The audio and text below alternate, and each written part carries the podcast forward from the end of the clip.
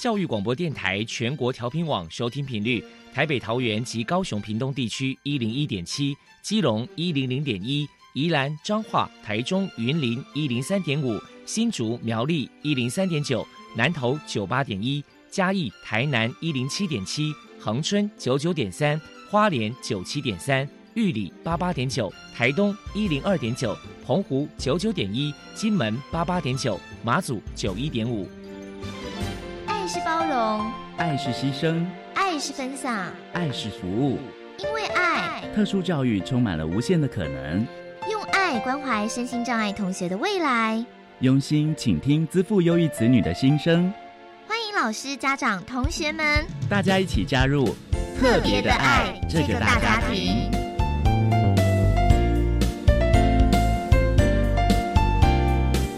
本节目由教育部学生事务及特殊教育司指导，国立教育广播电台监制，欢迎收听。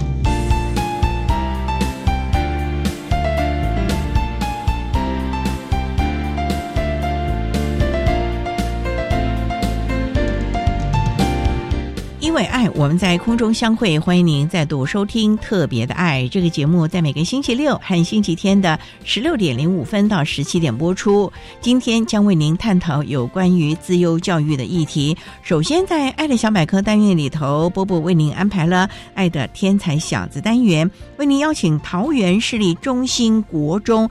的李慧玲老师为大家介绍了中心国中的数理自由班的相关资讯，提供大家可以做参考。另外，今天的主题专访为您安排的是《爱的搜寻引擎》，为您邀请获得一百一十二年教育部优良特殊教育人员荣耀的台北市立内湖区碧湖国民小学的冯礼全老师，为大家分享启发式的教学，谈国小教育阶段自由学生教学的经验。提供大家可以做参考。节目最后为你安排的是“爱的加油站”，为您邀请一百一十二年教育部优良特殊教育人员、新北市土城区土城国民小学的徐婷老师为大家加油打气喽。好，那么开始为您进行今天特别的爱的第一部分，由波波为大家安排“爱的天才小子”单元。爱的天才小子，您的子女是资优儿吗？您的学生是资优生吗？有关自幼儿的鉴定方式与教养经验分享，教师资源、教学辅导系统都在《爱的天才小子》。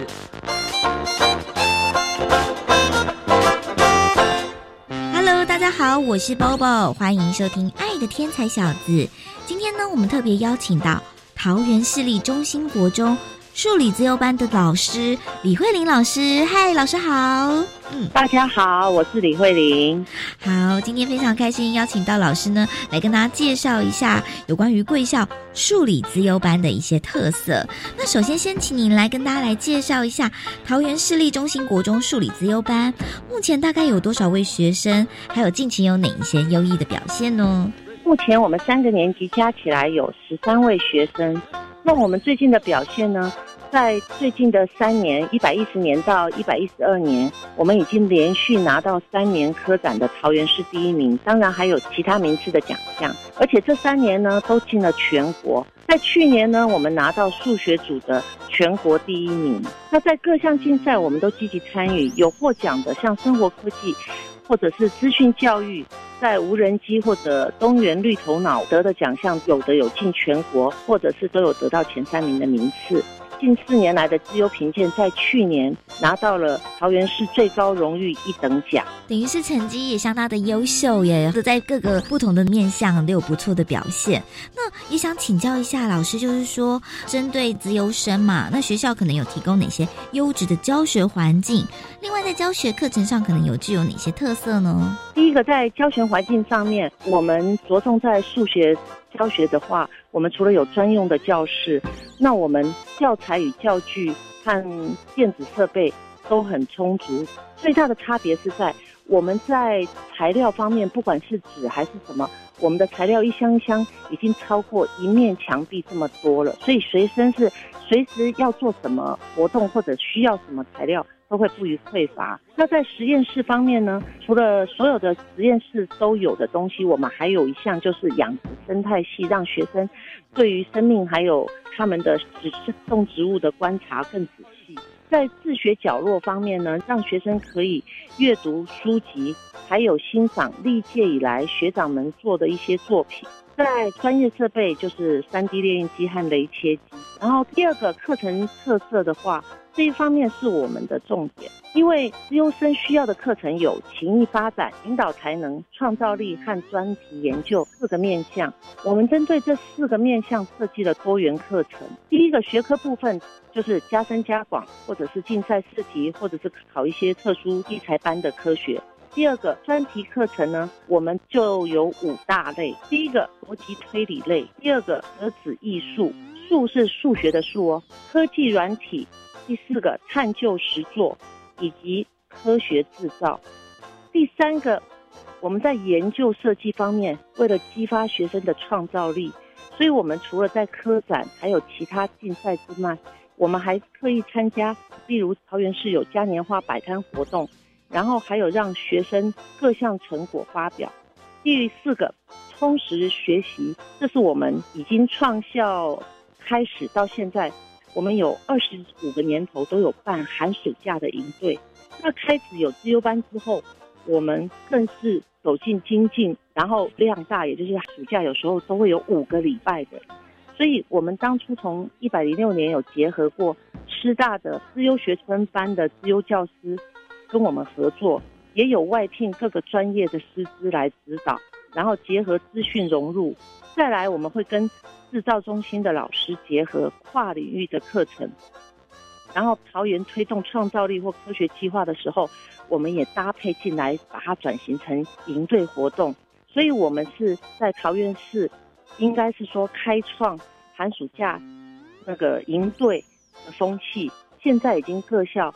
几乎都有在办这个活动了。再来，我们还有校外教学或者请外校讲师授课。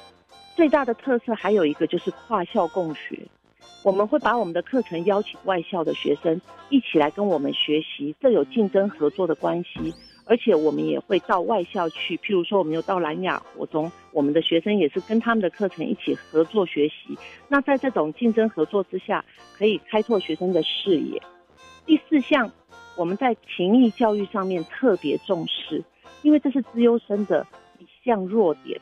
资优生的话，常常会比较自私、比较自我，他们接触的环境会比较单纯，所以我们都会办理一些跟资源班合作，在节庆活动的时候，让他们带着这些资源班的学生一起共学，那他们就会发现自己的优势，以及对其他这些弱势学生的友善。培养学生，除了他能够在各项表达能力上面增强以外，重要的是一个服务关怀的精神。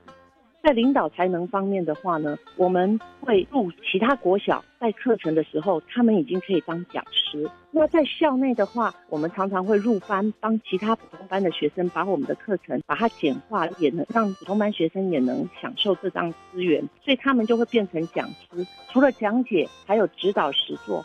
他们还学会了如何班级经营的行为管理方面，所以在各项方面，不管服务他人还是自我提升。他们都能够达到共同成长的目的。对呀，对老师这个介绍真的是相当的丰富，可代表说学校不但是在这个环境啊、设备，甚至是在这个课程上，就是面面俱到啊，相当的丰富。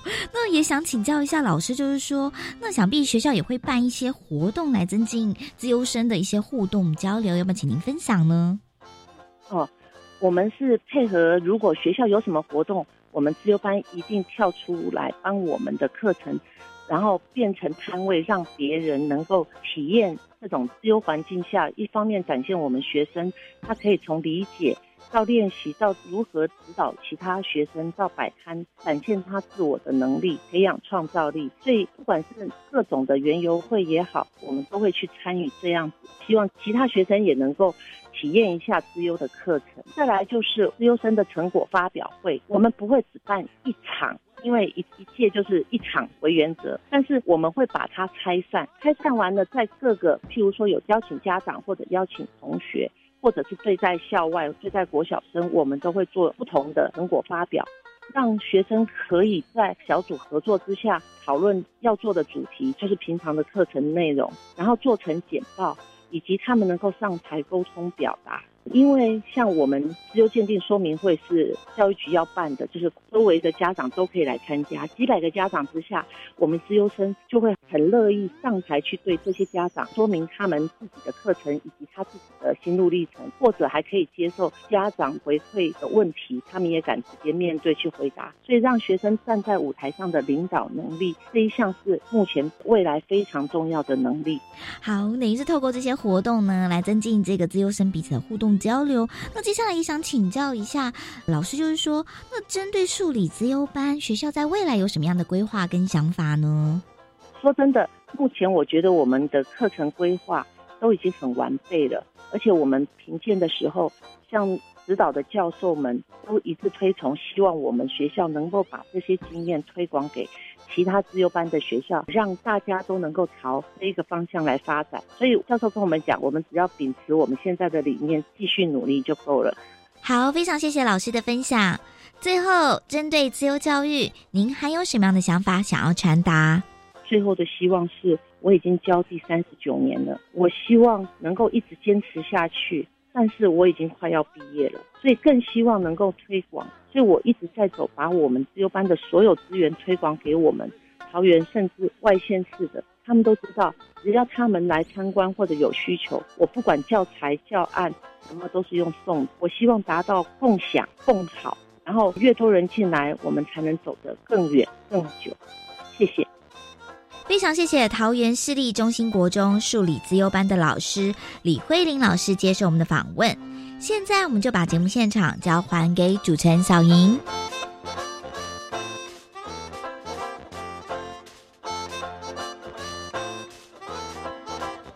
谢谢桃园市立中心国中的李慧玲老师以及波波为大家介绍了中心国中资优班的相关资讯，提供大家可以做参考。您现在所收听的节目是国立教育广播电台特别的爱。这个节目在每个星期六和星期天的十六点零五分到十七点播出。接下来为您进行今天的主题专访。今天的主题专访为您安排的是《爱的搜寻引擎》，为您邀请获得一百一十二年教育部优良特殊教育人员荣耀的台北市内湖区碧湖国民小学自优班的冯礼全老师，为大家分享。国小教育阶段自优学生有关于创造力的教学经验分享，提供大家可以做参考了。好，那么开始为您进行今天特别爱的主题专访，《爱的搜寻引擎》。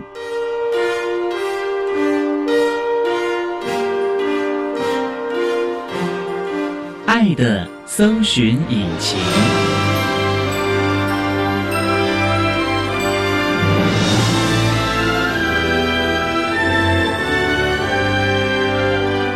今天为大家邀请获得一百一十二年教育部优良特殊教育人员荣耀的台北市内湖区碧湖国民小学的冯礼全老师，老师您好，主持人还有各位听众大家好。今天啊，特别邀请老师为大家分享启发式的教学谈国小教育阶段资优学生教学的经验分享，主要是琢磨在创造力。那首先还是要请教冯老师啊，内湖的碧湖国小是在一个湖的旁边吗？我们学校附近的确是有一个湖。刚好两个湖的中间，一个叫做大湖公园，一个叫做碧湖公园，所以我们学校刚好是在两座湖泊中间。那这两个公园都是我们校外踏青常常会去的一个地方。哦，那风景很优美哦，很优美，很棒。我们学校里面就有一座山。哇，学校里面就有一座山呐？对，哦，是，所以我们学校门口有个大大 logo，写城市里面的森林小学。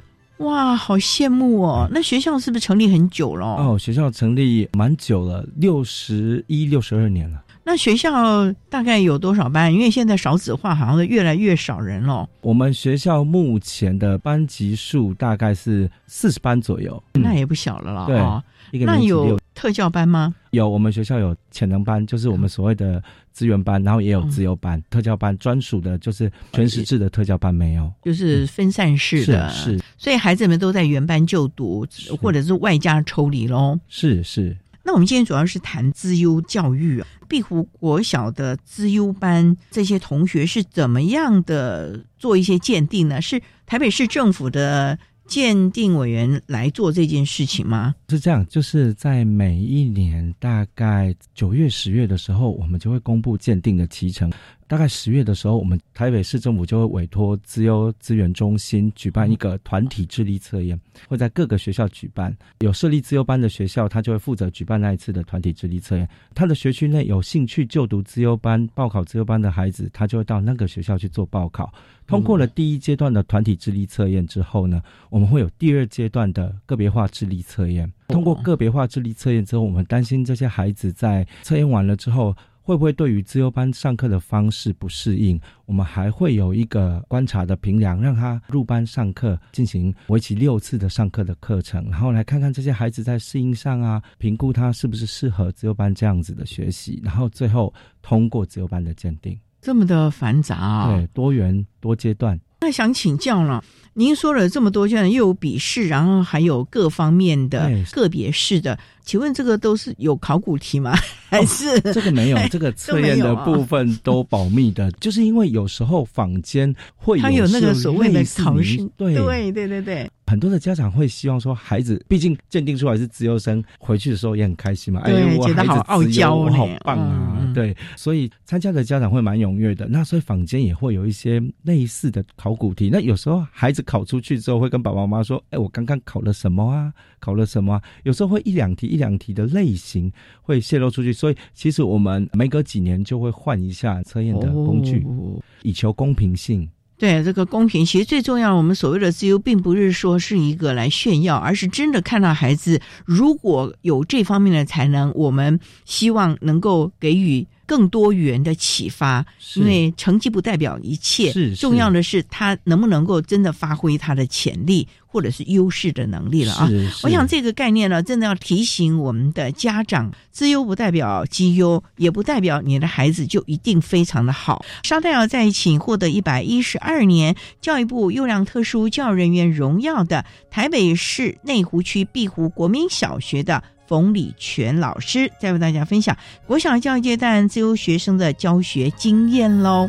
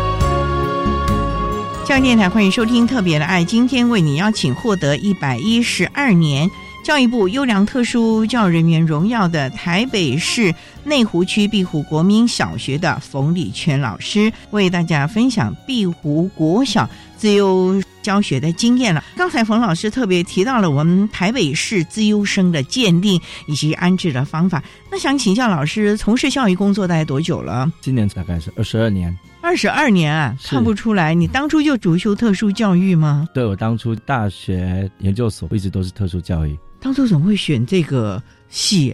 因为哦二十二年前，但已经在修法，可是没有那么夯哎。对我当年在考大学的时候，我也没有打算自己要担任教育工作人员。我是在桃园出生，然后苗栗长大，家里经济不是很好，所以我记得那一年暑假我还在工地打工。那一天其实已经要缴交志愿卡了，我老爸就帮我，我记得是五十六个志愿，他把所有的教育学系全部填了一遍。哇而且全部都填公费，那我刚好就到了花莲师院的特殊教育学系，我是第一届。可是你不是住桃园苗栗那一带，那你要翻过了一半的台湾呢，是到我们的后山呢，是，我每次坐车都要坐六个钟头回家。有借口可以少回家了。哦，没有，我大概两个礼拜回家一次，离开家才知道家的好。哇，真的假的？呃，我就那个比较铁路局恋家型的了。，对对对，哦我是铁路局的 VIP。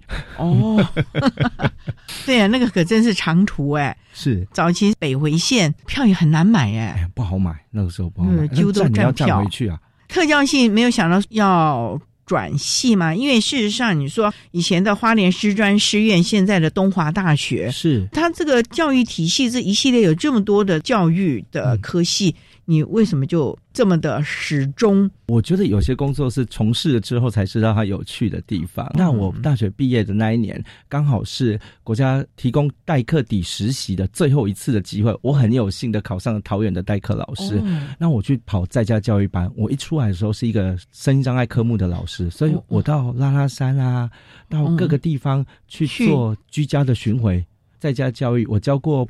玻璃娃娃教过精神障碍的小朋友，然后教过那个很重度，已经十三岁了，然后还小小的只能抱着，然后喂鼻胃管的小朋友，那我就觉得这些孩子是需要帮助的，所以会想要充实。嗯。那时候更多的感受是觉得自己不足，因为我到那边的时候，其实我能比较少，因为我没有办法直接的做教学，嗯所以就有了进修的念头。之后我到台北进修之后，我又因缘际会变成了病床巡回，这也是特殊教育里面很特别的哦医院一个。巡巡抚老师是了是，是，哇那我在西区特教中心，然后我就在荣总那边驻店，跟着病童一起做互动。可是大概一两年之后，自己很喜欢的小朋友可能互动深了之后，他们可能会面对他们离开，我就心里有一对点很难过。对，然后我就又转任了，就回到嗯一般的小学担任身心障碍资源班的教师，刚好。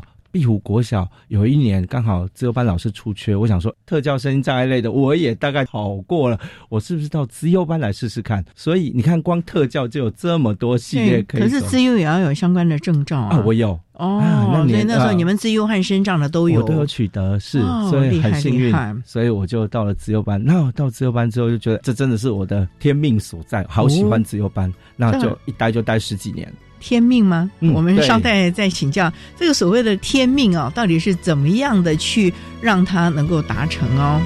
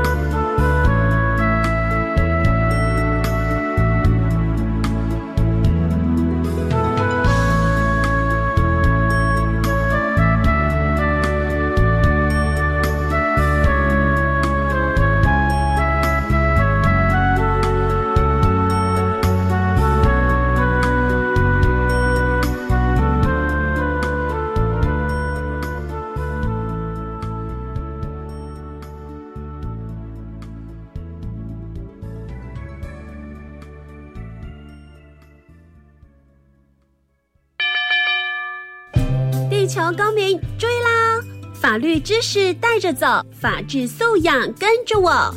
每周六下午三点零五分至四点钟，锁定教育广播电台《超级公民购》，从校园及家庭出发，听见法律，也听见生活。让我们一起成为法治素养爆表的超级公民吧！Moskonda Mabasnava，Let's go！STEM 教育是集合科学、科技、工程、数学的世界主流教育趋势。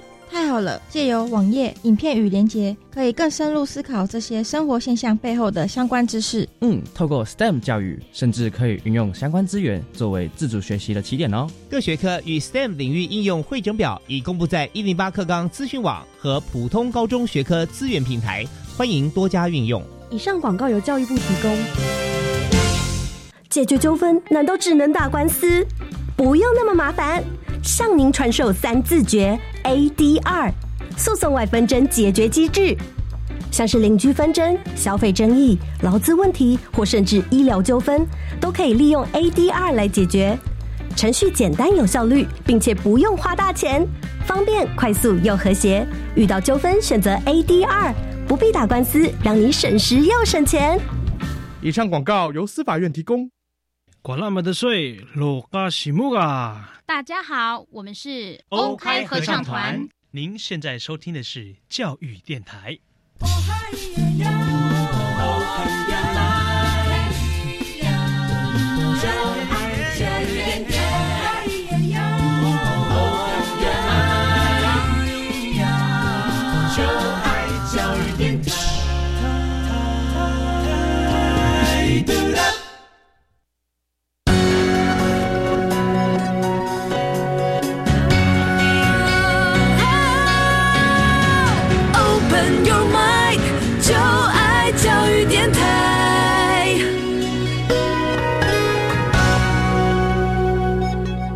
教育电台欢迎收听《特别的爱》这个节目，是在每个星期六和星期天的十六点零五分到十七点播出。今天为您邀请获得一百一十二年教育部优良特殊教育人员荣耀的台北市内湖区碧湖国民小学的冯立全老师，为大家分享启发式的教学，谈碧湖国小自优班的学生冯老师的教学经验。因为冯老师呢，主要的是创造力。您说这个是天命来。教资优，可是呢，创造力到底又是什么？我们知道资优有数理的，有语文的嘛，还有那种什么艺术类的。那创造力又是什么呢？是我们要发明展吗？还是什么吗？主持人您提到的这个，就是创造力里面很重要一块，就是发明展。如果我们从现在的一零八课纲来看，创造力的大概可以分成四个面向，就创造性的人格啊，创造的技巧啊，创造的产品啊。还有具有创意性的环境，这四块，这都是我们可以去做琢磨的。这样，其中您刚提到的创造力的比赛，国内有很多创造发明的比赛，这也是我们致力带领小朋友参加的项目。为什么要带他们去参加？是因为在这个做的当中，可以启发他们很多的创意，甚至于从其中动手做，有更多理论和实物互相结合吗？是主持人您说的这个非常的，就是有的时候我们在课本上面学到的，或老师。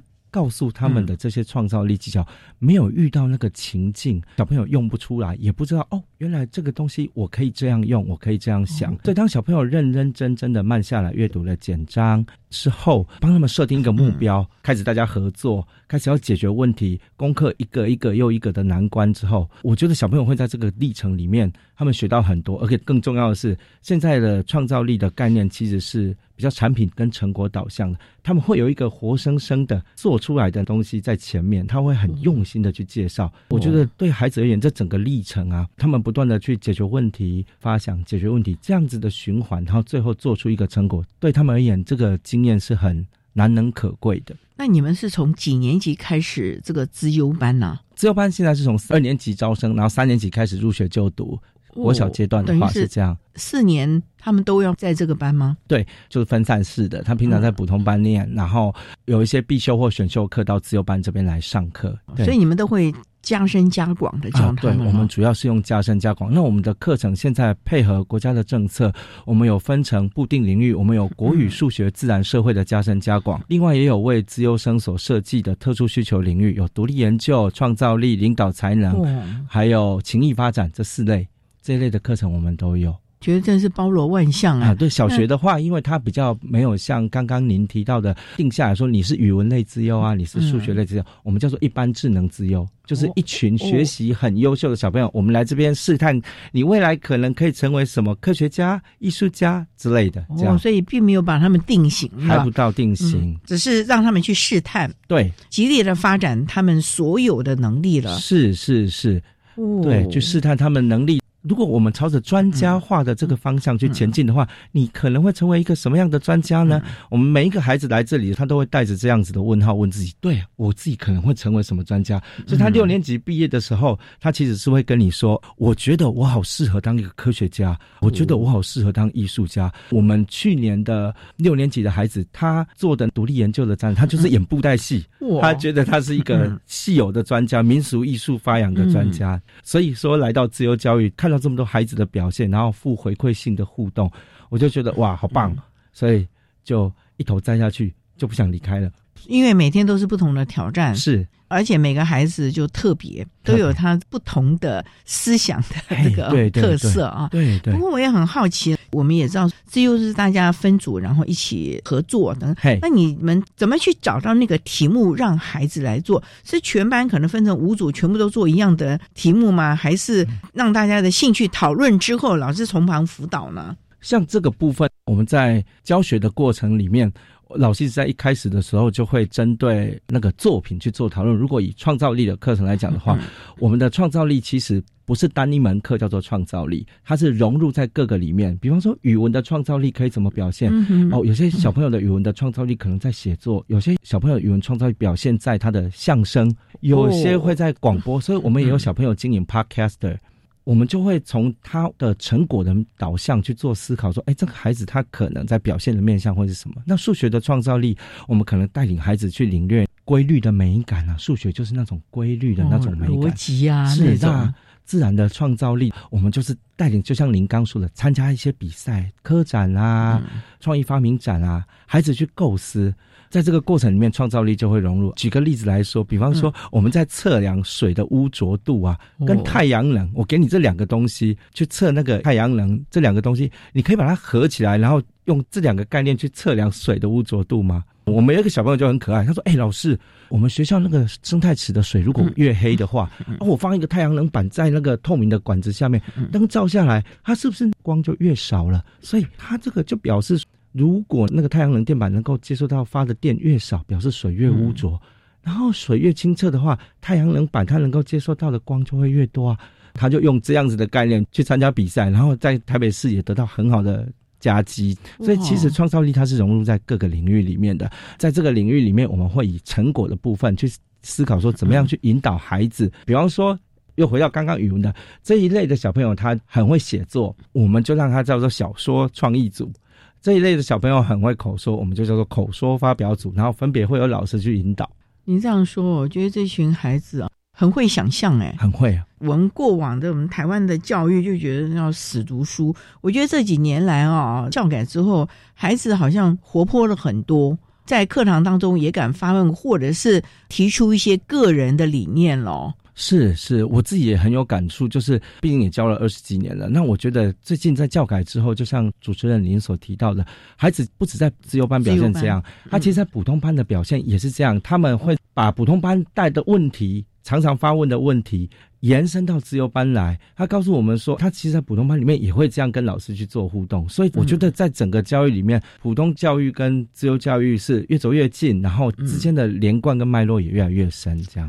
其实我们的教育本来就是适性发展、适性扬才嘛，是对不对？不管你在普通班呢，还是自优班，甚至我们讲的这个升藏班，每个人都有他的独特的这个地点呢。只是我们怎么看到那个点，让孩子能够去发挥，而且是乐在其中。是，我觉得这才是一个学习一个很重要的一个观念态度了啊。对，好，那我们稍待再请获得一百一十二年教育部优良特殊教育人员、台北市内湖区碧湖国民小学的冯礼全老师。师为大家分享碧湖国小自优班学生的教学的策略喽。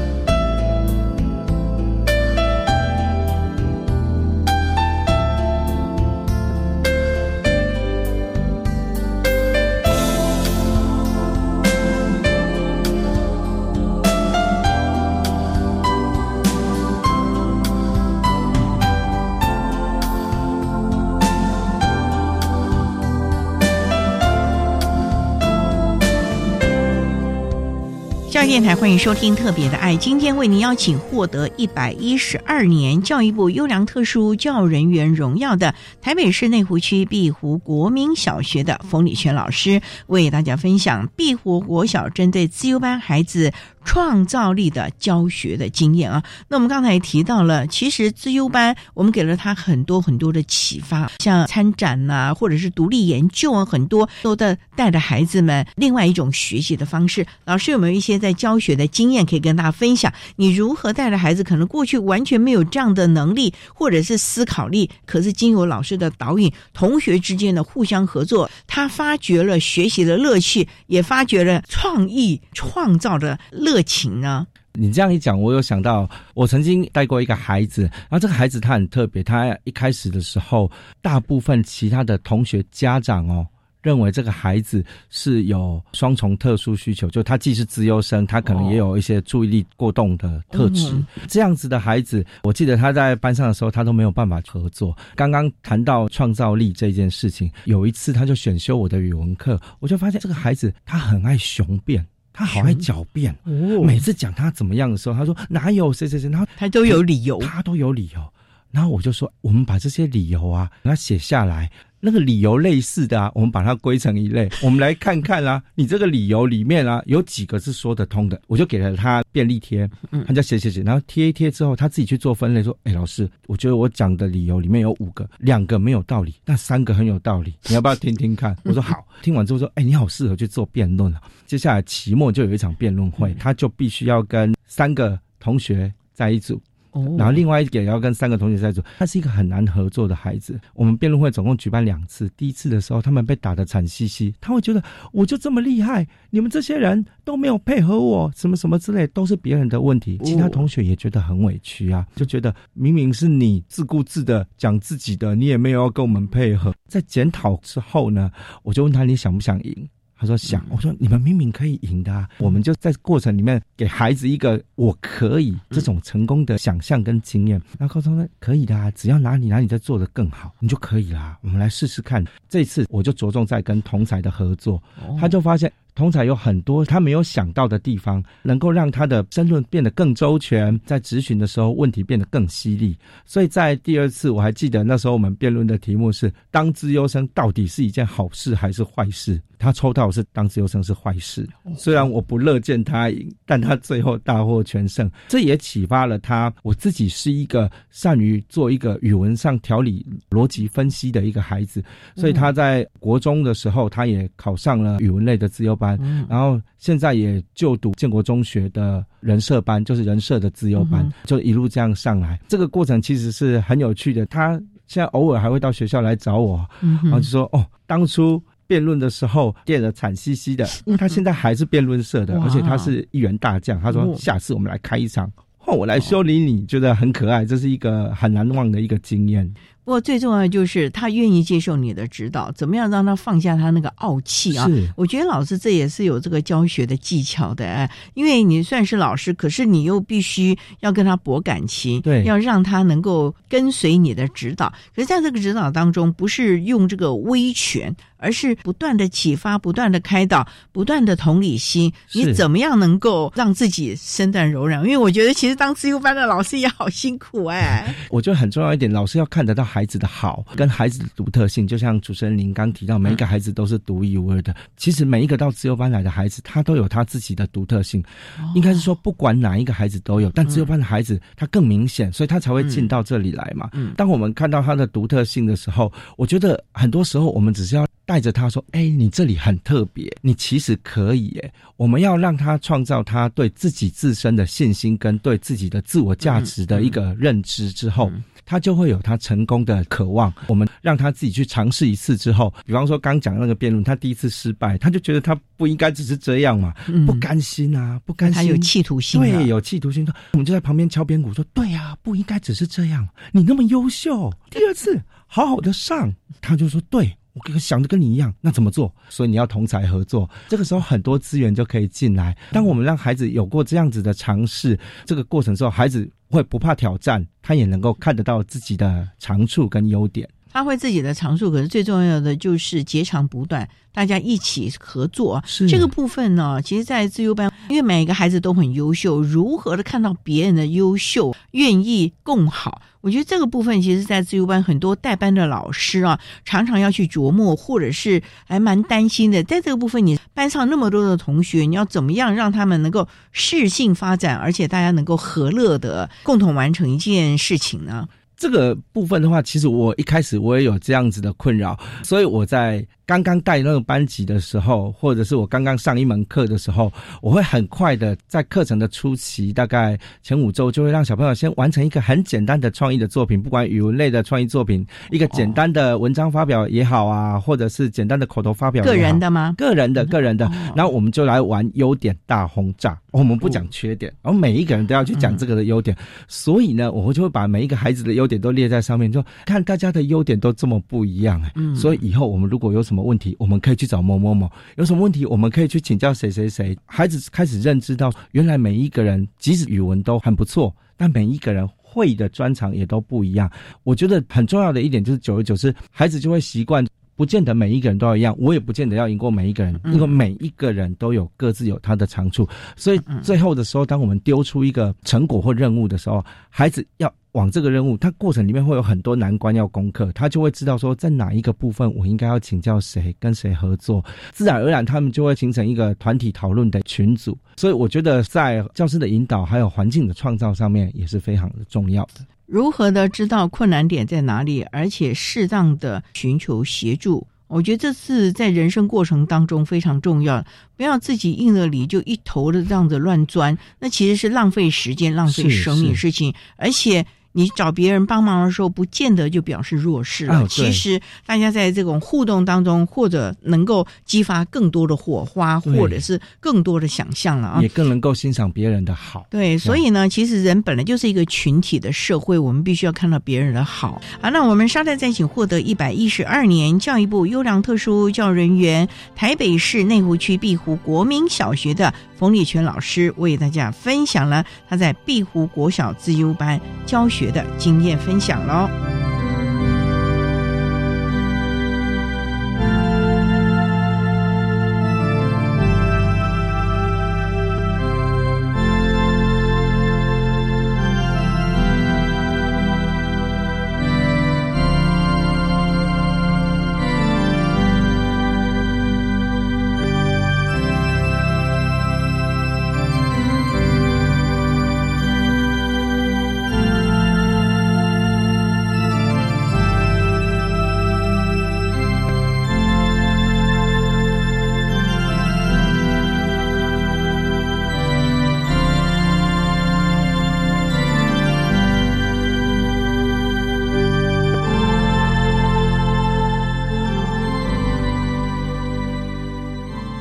台欢迎收听《特别的爱》，今天为您邀请获得一百一十二年教育部优良特殊教育人员荣耀的台北市内湖区碧湖国民小学的冯礼全老师，为大家分享。冯老师在碧湖国小针对了我们所谓的创造力，提供了孩子们学习、还有发展、合作、互动、沟通的各项能力了啊！啊，我们一直都在谈孩子，其实啊，我们知道教育啊，不是光学校教育、家庭教育、家。长的教养的观念态度，甚至于家长跟孩子的互动，这对于孩子的人格，甚至于对于很多事情的看法，其实是非常的重要。尤其自优班的家长，有一种就是吃走，那有一种就是，哎呦，这个不得了，要去跟别人拼比，给孩子好多好多的目标。这个部分这么多年的经验，为大家分享一下你的亲师互动，你怎么样的也要启发。家长，因为家长也是第一次当资优生的家长，资优生的爸爸妈妈是，我觉得这个问题很棒，就是的确资优班的家长。就像您讲的，有一类就是他孩子鉴定通过，他才知道原来我孩子是资优生啊。那有一类是积极应还一直很努力，然后培养出来。面对这两类极端的家长，我在这里也分享一个我自己跟家长沟通的心法，就是在这几年里面，我有遇过不太愿意沟通的家长，或者是很乐于沟通的家长，我也遇过非常高社经地位的家长，有台大教授的啊，我也有遇过比较低收入户的这样。那大家都会带着同样的期待，就是。希望他的孩子能够更好这件事情，来到自由班的教室里面跟老师们做沟通。那这几年来，我觉得沟通下来，不管孩子有冲突啊，或他可能跟普通班老师比较紧张，或跟其他自由班老师比较紧张，到校来沟通的时候，我发现只要我们心里面抱着一起让这个孩子更好这样子的概念的话，其实家长是感受得到。就是再怎么愤怒的家长，当我们坐下来跟他说：“那我们一起来看看怎么样可以让孩子这个部分可以更好的时候，家长其实都愿意冷静下来跟我们做沟通。在跟家长沟通的这个部分，自由教育他要求每一年在。每一个学习的期末都要跟家长开一次会，这个会是一个一个开的，所以我们每一年家长都会在期末的时候跟我们见一次面。我们会有一个四十分钟的会议，我们会跟家长还有孩子哦也会一起来哦，一起报告说这个学期学习的成果，然后小朋友有没有要补充的，家长会觉得很有趣。我们也会跟家长讨论接下来我们看到的这个孩子他哪一个部分天赋的展现、才能的展现，也许爸爸妈妈你可以安排他有多一点点的资源或。刺激，或者是提醒他，我觉得孩子最近太累了，因为他可能补习啊，补到很晚。我们是不是可以把他的那个时间表摊开来，删掉一些孩子也在场嘛？删掉一些不太有兴趣的东西 啊？因为我们都知道，我们带着孩子长大的时候，孩子有时候是满足我们小时候没有办法实现的愿望。我小时候想要琴棋书画 样样精通。可有时候过度的期望，有些孩子可以承受的，有些孩子在时间的管控上没有那么好，他就会很累。那我们就会听你这样说，是不是慢慢来，先把精力集中在孩子感兴趣的事情上面，表现好的事情上面。等他习惯了这样作息之后，再慢慢的加进你觉得可以加进来的部分。我觉得很多事情是事缓则圆，大部分这样子的沟通。家长也都能够理解。更重要一点就是，很多时候家长一来，因为我们自由班会在平常的时间，有时候会抽课到自由班上课，导致他有的时候原班的成绩会有一些些波动。家长会很在意成绩这个起伏。那当然，我觉得成绩它是一个反映我们学习状态的一个指标。但是如果过度在意的话，它会让小朋友变得无所适从。比方说，他可能只是一个圈词的注音。忘记写到，哇，这次没有一百分，变九十八分，我们就会提醒他说，哎，那下次要注意，对，怎么会漏写到呢？啊，他可能忘了检查，时间上面来不及。可是我们就很担心家长说，你这个就是。注意力不足，分心了，对，分心了。你要更大量的练习，才能让把你这个分心好好的治疗好。那其实有的时候，我们不应该把成绩看得太重要。嗯，我觉得孩子，尤其是在小学这个阶段，对于他自身的能力的探索跟个人人格的建立是非常重要。如果在小学阶段，他成为一个习惯接受挑战、敢做适当的冒险，并且能够有成功的经验。这件事情到他往后的国中、高中，甚至到大学阶段，我觉得是非常宝贵的一段历学习的历程。对，那我觉得这远比成绩一百分给他的意义还要来得更大。因为与其追求一百分跟九十九分之间的差别，我们不如追求我们自己的独特性跟自己的亮点。每个人都有亮点，每个人都有独特性的，因为就长相也不可能完全一样了，那双胞胎也不见得，总是有一点点差异性的。这么多年的教学经验，老师，你看到你的孩子啊，如果真的能够适得其所，家长和老师们一起努力，让他能够适性发展，这个孩子会不会学得比较快乐？而且他的人生，他的挫折容忍度，他的承担的。责任的心态是不是也比较强了呢？这真的是这个样子。举两个例子，我有一个学生，他是东华国中的，他代表国家参加世界的奥林匹克数学竞赛，拿到金牌回来。他在国小阶段，他就是一个很自律的孩子，每一次段考都是满分。那有一次没有满分，我就问他说：“你压力大不大？这样会不会怎么样？”这个孩子很特别，他跟我说：“不会，我觉得我每次考满分就只是把我会写的写完。那我这次没有考满分，那一题我真的觉得怪怪的。”就错了，他也觉得他是应该的。这个部分，我本来以为家长会给他很严格的教养态度，那家长跟我说，我觉得这样很好啊。这个孩子他在自律之外，又有一点点的弹性，可是。就有另外一些的同学就会看到这个孩子都考满分，然后家长会努力的想要别人这个孩子跟他一样，那那一群就很累。可是其实他没有看到自己的孩子，其实在其他的方面不见得会落后给这个满分的孩子。他可能在创造力部分很优异，他可能在城市设计上面很优异。所以有的时候橘子跟苹果拿来比的时候啊。要么就苹果很累，要么就橘子很累，所以我们不应该是这样比。我觉得近几年来家长的教育态度越来越开明了。我们在这几次的会议来看到，我发现从为孩子好这一点去做出发，家长都能够接受这样子的观念。我的孩子一定有他的长处，我的孩子一定不一样。而、我觉得这个很棒，是我们乐见的。所以呢，教育不是只有孩子要学了，家长也要学，老师也要学，大家一起共学，让我们的孩子真的能够快乐的学习，成为一个他想要成为以及有贡献的人。我想，我们的自由教育呢。以及所有的教育，其实都是在形塑孩子各项的能力，为他准备好了啊。那我们今天也非常的谢谢获得一百一十二年教育部优良特殊教育人员荣耀的台北市内湖区碧湖国民小学的冯礼全老师，为大家分享如何以创造力这个构想，领导我们的孩子们在自由教育上又有的学习了。今天非常谢谢冯老师的分享，谢谢您，谢谢主持人，谢谢听众。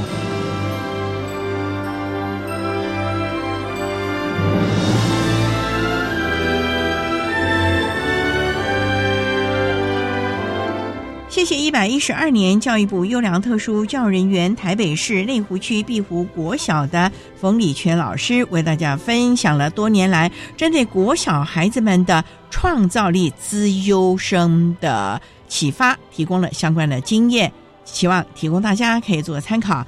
您现在所收听的节目是国立教育广播电台特别的爱。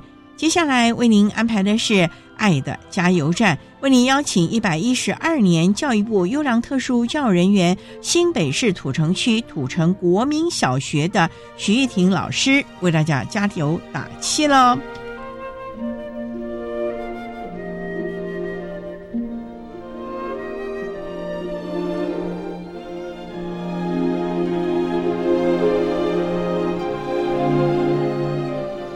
爱的加油站。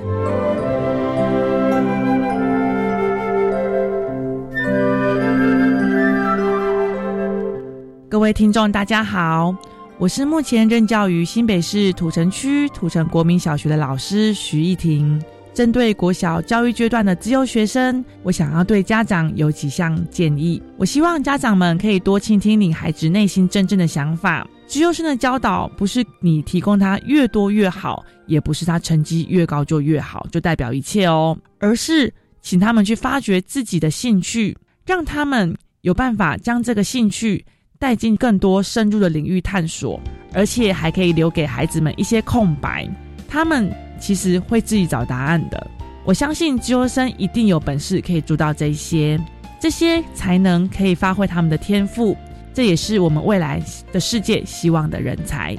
以上，谢谢大家。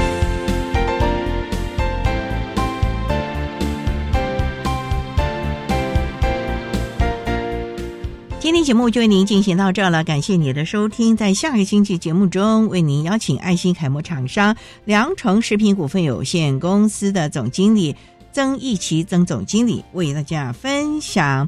钓鱼能力的训练，谈特教生职场的适应以及应有的态度，提供大家可以做个参考了。感谢你的收听，也欢迎您在下个星期六十六点零五分再度收听特别的爱。我们下周见了，拜拜。